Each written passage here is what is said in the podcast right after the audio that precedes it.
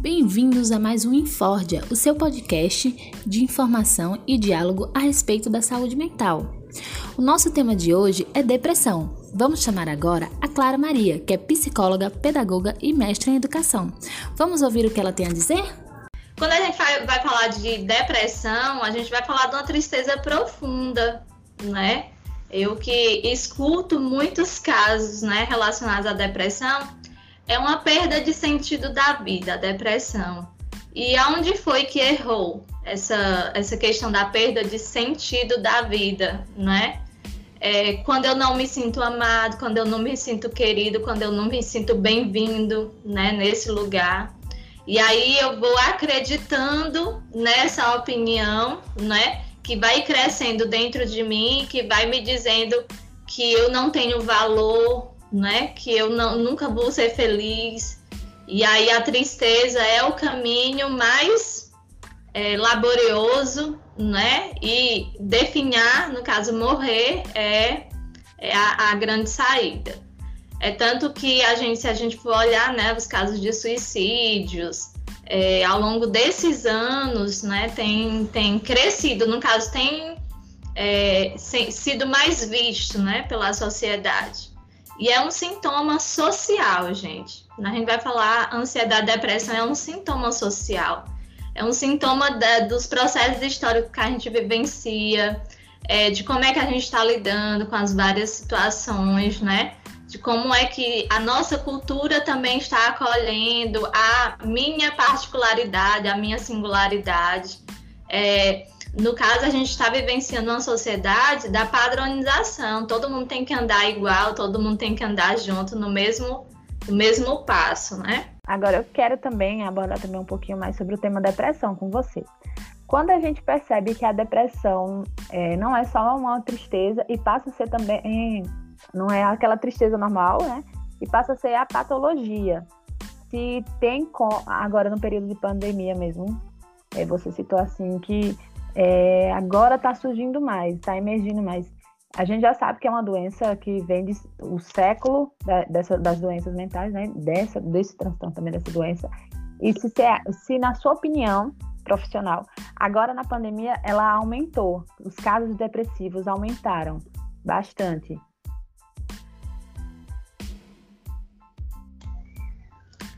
Então, quando a gente vai falar de depressão, né, a tristeza é algo que corresponde a a nossa estrutura humana. É, então, assim, é super normal de vez em quando eu estar triste, eu me sentir mal, né? Eu ficar entristecida com alguma coisa que acontecer no meu cotidiano, no meu dia a dia. Mas quando a gente é, vai para uma dimensão de, uma, de depressão da ordem, né, enquanto patologia, a gente tem que pensar o seguinte, que é, o que que faz com que aquela pessoa ela caia numa tristeza profunda, não é? Os meus pacientes, pelo menos os que eu acolhi, foram desde jovens a adultos. E uma das questões é: perdi o sentido da vida, não tenho mais sentido de vida. Sabe aquele brilho nos olhos que se perde? é isso que a, a depressão, é, numa dimensão mais patológica, né, sinaliza. Além disso, muitos falam que é, é melhor ficar no quarto escuro do que é, ser incomodado por outras pessoas, porque não vai adiantar eu chegar para uma pessoa que tem depressão e dizer: ah, sai dessa, a vida é tão bonita, vamos passear, vamos... não vai adiantar, né? É, o que a gente tem que fazer é tentar resgatar este sentido de vida que até então a pessoa considera que perdeu, né? É, muitas vezes a nossa rede de apoio ela é essencial para fazer o resgate desse sentido da vida. Quem é a rede de apoio? São os meus familiares, são os meus amigos, os meus colegas de trabalho, né? É, e essa, essa rede de apoio ela é muito, muito, muito importante para que eu consiga retomar a minha vida. quanto à questão da depressão, né, nesse período da, da pandemia, se eu considero que aumentou ou diminuiu. Eu acho que foi um artigo que eu li em fevereiro, que sinaliza que a ansiedade e a depressão né, cresceu drasticamente ao longo desse, desse ano de pandemia, né, em nosso, em nosso mundo, não somente em nosso país.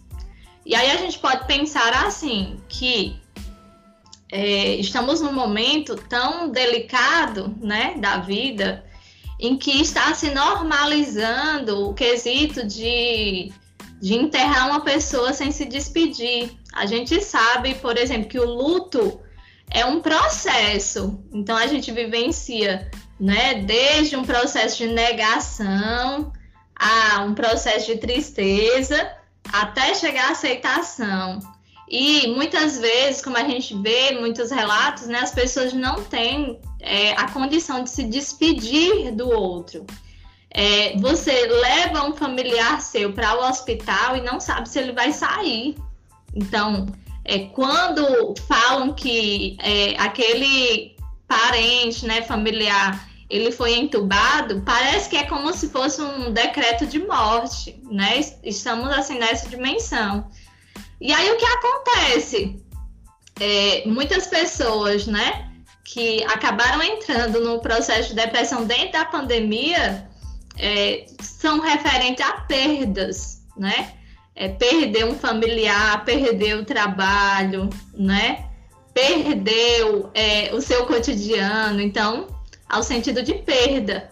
É por isso que a depressão é considerada o sofrimento do passado, né? Então você sofre com o passado de, ah, eu não, não vou mais ver aquela pessoa, é, eu não vou mais ter aquele trabalho, eu não vou mais conviver com aquela, aquele convívio, né? é, relacionado às dimensões sociais. Então a gente vivencia, né, nesse momento da pandemia, algo muito sério, que é o processo de, de não conseguir melhor desenvolver o luto. E outro dia eu até conversando com outras amigas psicólogas, a gente estava até conversando assim, que os resultados dessa pandemia a nível psicológico, a gente não vai ver totalmente agora como a gente não está vendo totalmente agora. A gente vai ver no futuro breve, né? Talvez daqui a 3, 4, 5 anos, a gente vai ver o tanto que afetou a nossa sociedade, né? Quando a gente vai falar de educação, o quanto que afetou as crianças que estão em processo de alfabetização.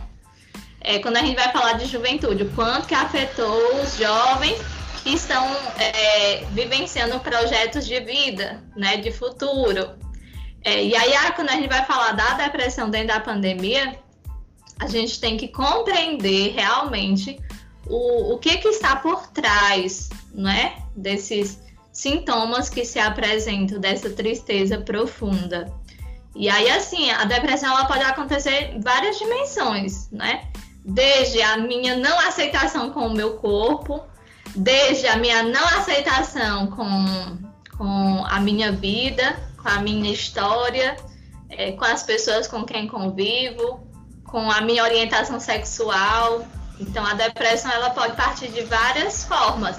É por isso que é importante a gente discutir temas a partir de públicos, né?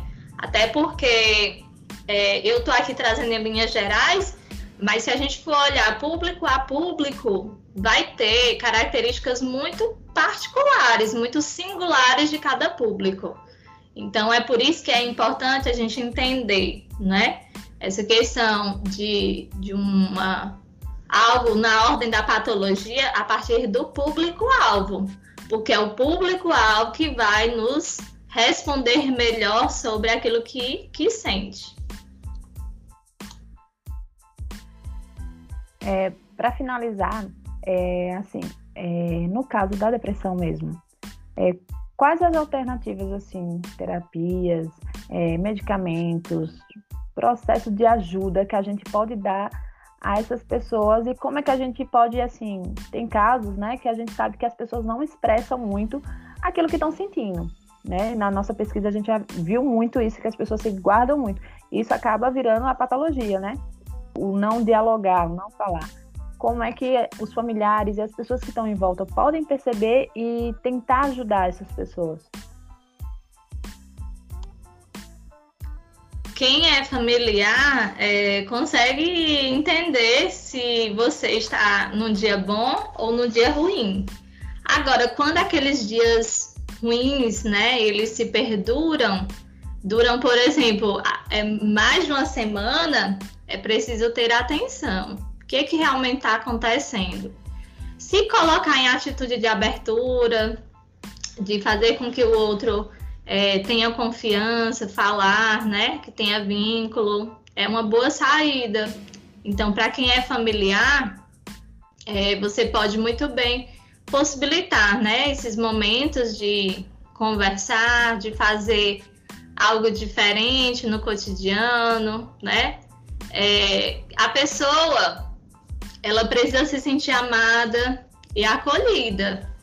E aí, junto à família, ela pode muito bem enfrentar, né, é, esse sofrimento de modo a redimensionar, a fazer com que as pessoas tenham um novo olhar. Dizer ao outro que ele está sofrendo e que não vai adiantar, não vai adiantar, né? Então, não vai adiantar mesmo.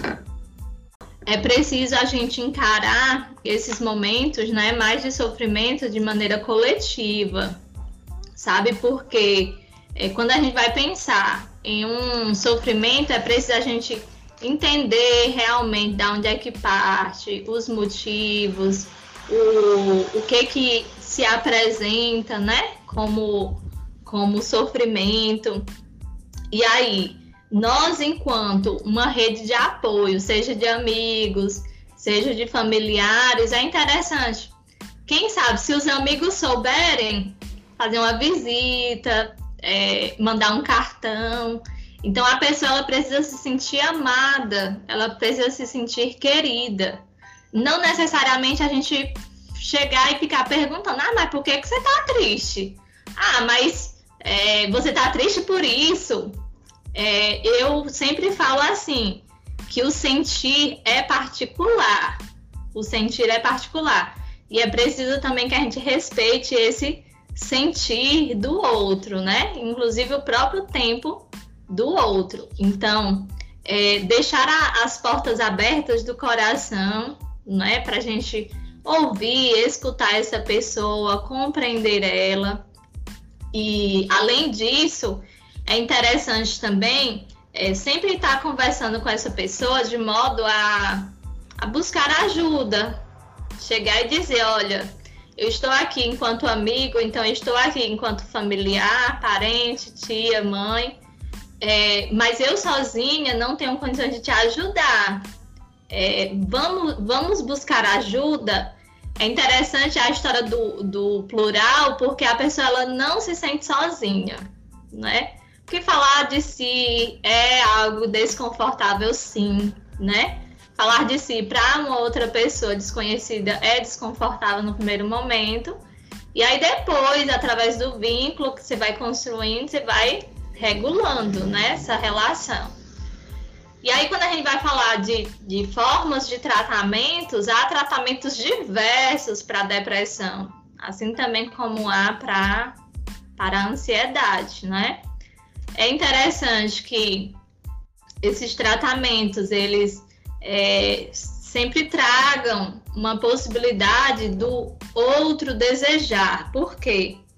Porque a pessoa ela só vai, no caso da depressão, se curar se ela desejar. Porque é da ordem do desejo, né? Da vontade dela. Então, é, é importante a gente ter paciência, né? Não é uma semana, duas, tem gente que vivencia um tratamento, é, seja numa dimensão de terapias integrativas, quanto a, a, a uma dimensão psicológica, né? Um, dois, três anos. Cada um vai ter um tempo. Agora é importante que a gente busque as possibilidades, né? as várias possibilidades que existem na ciência.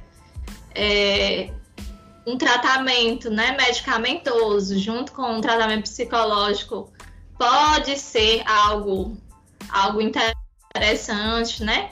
Para algumas pessoas, mas talvez para outras não.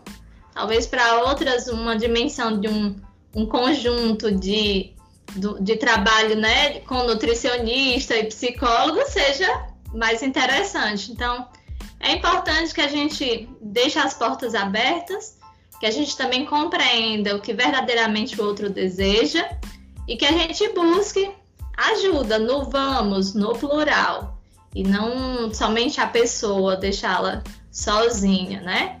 É, muitas pessoas buscam assim ajuda é, psiquiátrica e tem sido, né, relevante dentro do quesito da ciência, mas o, uma ajuda psiquiátrica, assim, uma ajuda psicológica, ela não, não, não é tão efetiva assim, porque a depressão é uma dimensão mesmo do psíquico.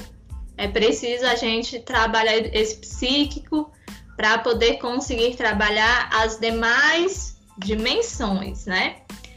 É, eu conheço algum, alguns medicamentos é, para esse tipo de patologia, né? Como é, como é a depressão, mas como a gente mesmo trabalha enquanto psicóloga, eu não sou a, a profissional mais gabaritada para poder discutir sobre a psicofarmacologia, né?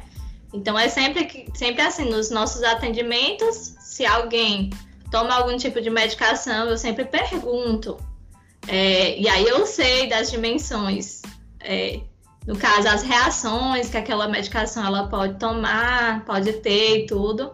Mas nós, enquanto psicólogos, a gente não receita nenhum tipo de, de tratamento medicamentoso. O que a gente faz é fazer um, um trabalho multiprofissional. Olha, é, provavelmente tal profissional ele pode te ajudar, né?